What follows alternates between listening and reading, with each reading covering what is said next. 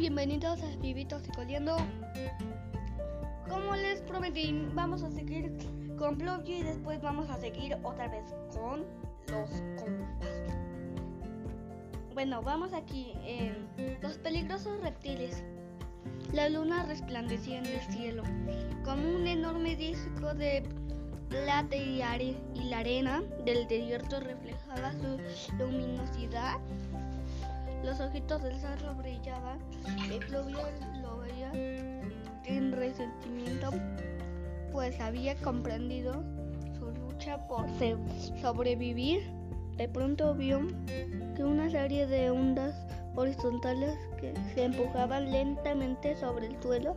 Al principio pensó que era el viento que al soplar trataba diseños caprichosos en la arena, pero a su conocimiento de la fauna lo alertó. No era un viento, sino una serpiente que iba en, dirección del zorro. Un puño de arena y la arrojó con todas sus fuerzas directamente a los ojos del peligroso reptil. El zorro se echó a correr a toda velocidad para salvar su vida y se perdió en horizonte la serpiente quedó cegada por la arena y Pluvio, curioso como siempre, decidió aumentar aún más de tamaño para intimidar al reptil y, y haciéndolo fuertemente del cuello, le dijo, ahora sí, doña, sí, ahora sí, doña serpiente, se va usted a quedar tranquila y mucho cuidado con morderme porque si me hace enojar lo haré, la haré papilla. La serpiente con la vista nublada, aún con la arena, se, quedó mirando al lluvio y le dijo, tú debes ser el que engañó a la conda en la selva tropical. Exactamente el mismo. Ahora dígame ¿Por qué son tan, son tan malas? La verdad es que no sabía contestar tu pregunta. Montamos únicamente para comer y mordemos cuando nos sentimos amenazadas. lo que nos hace parecer muy malas es nuestra forma de matar. La muerte por envenenamiento es terrible. No le damos oportunidad a nuestras víctimas de luchar por por ¿por qué? Por por la vida por su vida, mejor dicho. A la primera mordida el veneno sale por unos orificios que tenemos en los dientes y la mayoría de, de los casos no les queda la menor oportunidad de salvarse. Pero no todas las serpientes son venenosas algunas son constrictoras constrictoras constrictoras digo como la, anaconda que, poco me asfixia al enrollarse alrededor de mi cuerpo, contestó Pluvio recordando sus aventuras en la selva. Es verdad, pero muy pocos animales pueden distinguir entre las venenosas y, y las que no lo son.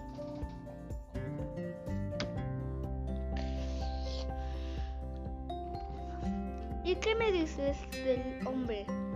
Él sí puede distinguir, distinguirlas. Algunos sí los viven en los sitios en donde hay muchos reptiles, pero otros piensan que cualquier animal alargado y sin patas puede ser venenoso y nos, y nos temen por igual, dijo la serpiente, evidentemente orgullosa de poder intimidar a la, a la mayoría de los animales y al hombre su aspecto tampoco es muy bonito, advirtió Pluvio, apenando sabiendo que en realidad quería decirle a la serpiente que era muy, pero muy fea. A muchos podemos parecerle fea somos diferentes. Somos alargados, estamos cubiertos de escamas. No, no tenemos patas ni brazos nos movemos deslizándonos. ¿Quién puede creernos así? Evidentemente la serpiente deseaba conmover a Rubio para ver si la compadecía de ella y la dejaba en libertad, pero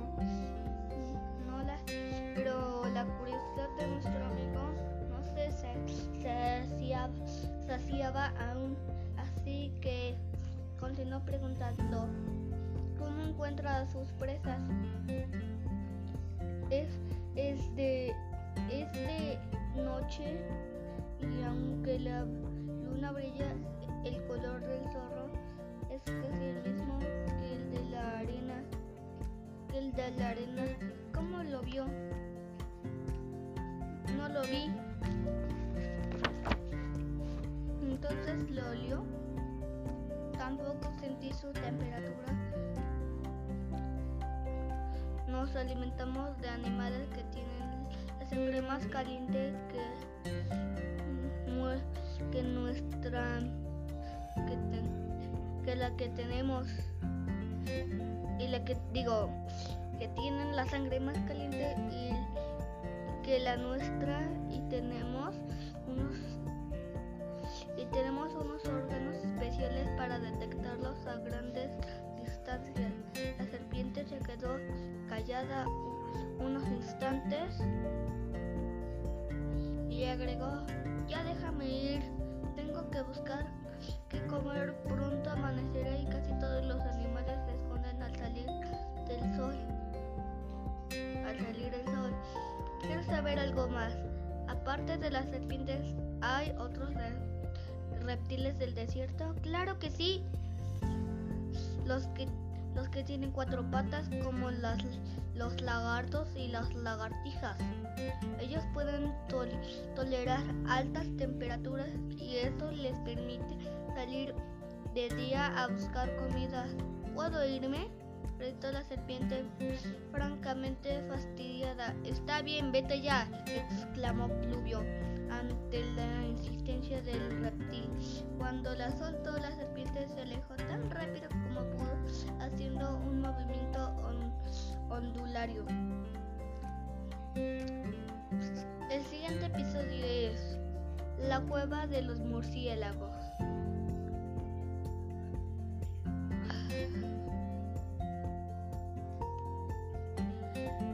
La cueva de los murciélagos. Pluvio se dispuso a caminar en busca de nuevos seres con quienes platicar.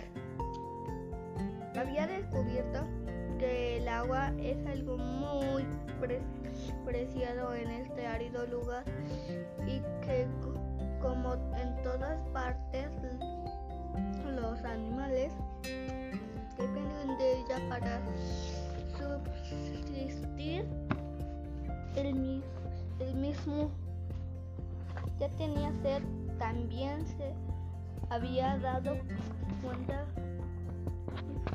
de que los animales del, del desierto tienen un color muy similar al del, al del medio en el que viven probablemente para confundirse con él y engañar a sus, a sus enemigos. Pero tal vez lo más importante que aprendió desde que llegó fue que la mayoría de los animales del desierto salen de sus guaridas de noche en busca de alimento. Se resguardan en ellas durante el día, protegiéndose así del, de los abrazados rayos del sol mientras pensaba en todo esto, de todo esto. Llegó a una cueva y entró en ella. ¿Qué pasará el resto de la noche? Yo mañana buscaré agua.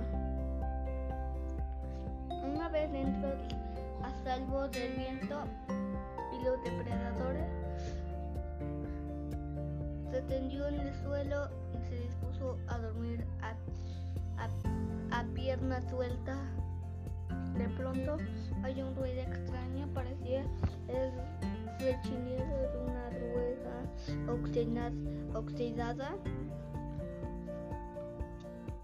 Al cabo de un rato el ruido se volvió más fuerte y Pluvio distinguió un y Pluvio distinguió un agitado aleteo. Deben ser pájaros. Pensó seguramente viven aquí. El aleteo se detuvo y, y un grupo de extraños animales rodeó a Pluvio. Son pájaros, no, no somos pájaros, respondió uno de ellos. Entonces, ¿qué son? ¿Insectos acaso? Claro que no, exclamó otro ofendido. Somos mamíferos.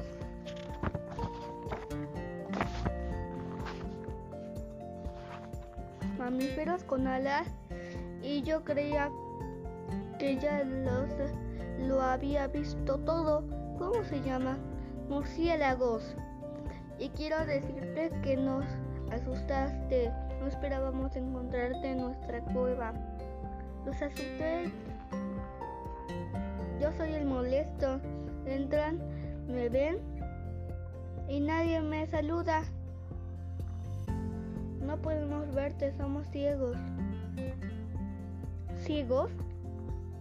¿Y cómo encuentran con comida y regresan a sus a sus ciegos y cómo encuentran con digo a sus casas si no ven nada a sus casas si no ven nada digo no tenemos el sentido de la vista pero en cambio tenemos un órgano que detecta lo que hay a nuestro alrededor los humanos inventaron un sistema parecido y la llamamos radar. Emitimos un sonido y cuando se choca con los distintos objetos regresa a nosotros, entonces sabemos de qué se trata y en dónde está. Así fue como percibimos tu presencia y te rodeamos para averiguar quién eras la natural era la naturaleza es sorprendente, Pluvio. No les dio el sentido de la vista, pero les compensó con otro órgano también es muy efectivo. dígame, ¿qué comen? Ricos y gordos insectos. Nos encantan. Mm, me van a decir que se alimentan únicamente de insectos, únicamente exclusiva, exclusivamente por eso. Somos insectívoros. Pero, pero debo decirte que también tenemos primos. La selva tropical se alimentan también de, también de frutos. La fruta abunda por allá, exclamó el fluvio. En cambio, en el desierto todo es, es tan árido. Me, pregun me pregunto cómo hacen para, para beber agua no se mueren de sed. El murciélago estaba contento de ver el interés del fluvio y contestó, algunos animales pueden resistir mucho tiempo sin beber. Sin beber, sus cuerpos están adaptados para extraer agua de, de los alimentos. Nosotros, en cambio, tenemos que ingerir agua. ¿Y dónde lo hacen? Preguntó Club ansioso de no solo de saber, sino también de beber agua. No muy lejos de aquí hay un, hay un oasis, o sea, un sitio con agua en medio del desierto. Déjame, ¿en dónde, en dónde, por qué estoy en, tan sediento? ¿Qué siento? La, la lengua pegada al paladar. El murciélago se quedó pensativo unos instantes y dijo, no estás muy lejos. Si te vas caminando tardarás unas horas, pero el sol habrá salido antes de que estés allá y el calor será tan, tan fuerte que no creo que logres llegar. Pero tengo sed, ya sé, ya lo oí. Estoy pensando cómo ayudarte. Llévame en tus alas, exclamó Pluvio. Debes saber que eso, con solo decirlo, cambio de tamaño.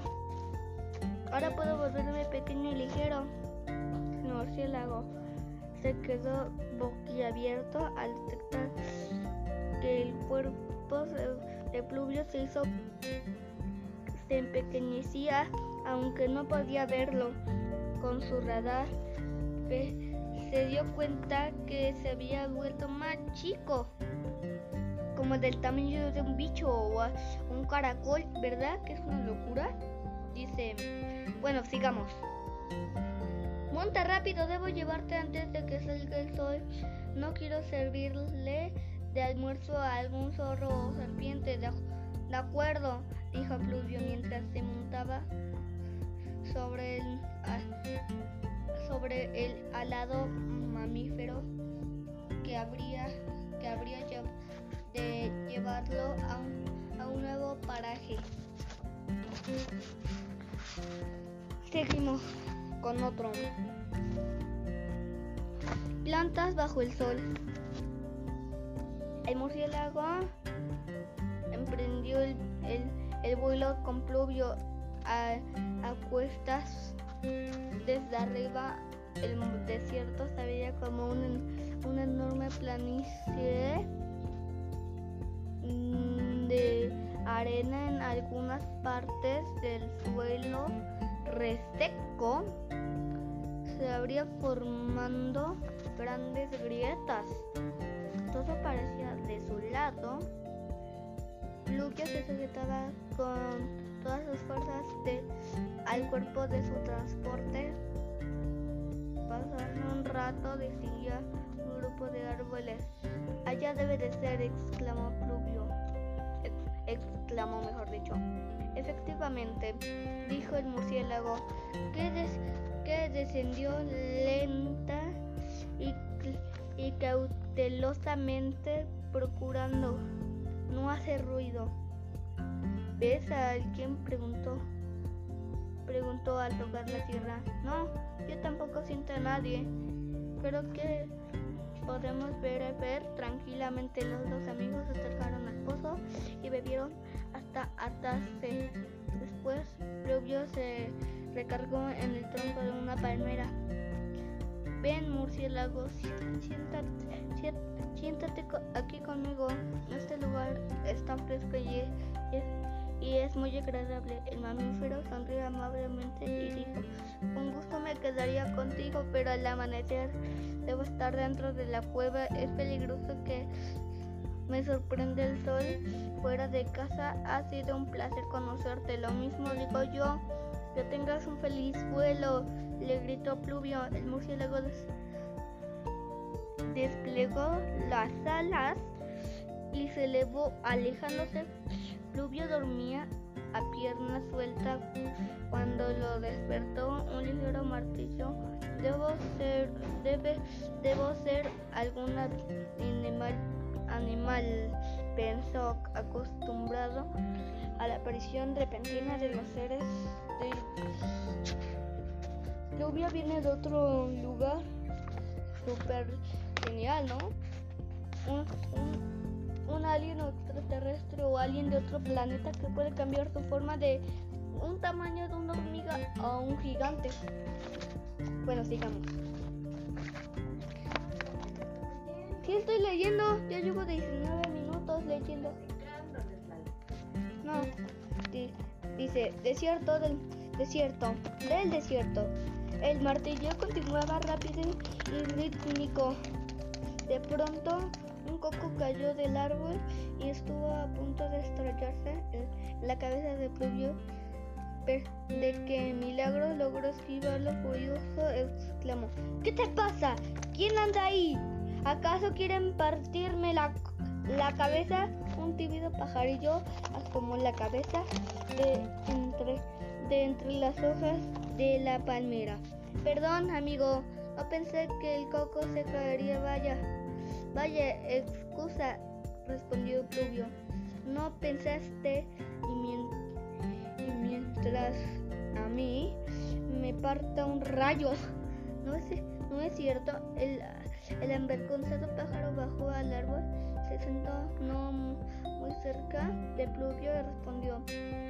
No es para tanto, al final de cuentas saliste ileso y ganado un coco que aquí el desierto es un tesoro muy preciado.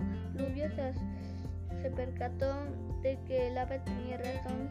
Le había caído del cielo un buen almuerzo, sonrió y dijo, es verdad, gracias. ¿Cómo te llamas? Soy un pájaro carpintero. O sea que, que o sea, eres un ave, eres un ave, correcto. Sabes, mucho sabes mucho, amigo. No tanto, contestó Fluvio. Modestamente me gusta viajar y aprender. Algunos, algunos piensan que soy un preguntón. Pues pregunta. Entonces, entonces, aquí en el desierto, la mayoría de los animales llevamos una existencia muy solitaria. Es tan difícil encontrar encontrar comida encontrar comida que no podemos andar juntos de un lado a otro. Me encantaría platicar contigo. Contento por el recibimiento del distraído pájaro, preguntó. ¿Cómo es la vida de las aves en el desierto? Es muy difícil, tal vez más para que otros animales. Pues aquí termina terminamos. Mañana continuamos otro poquito, ya llevamos 22 minutos. Mañana continuamos con los compas y otra vez con Pluvio. Así que cuídense, les mando saludos. Bye.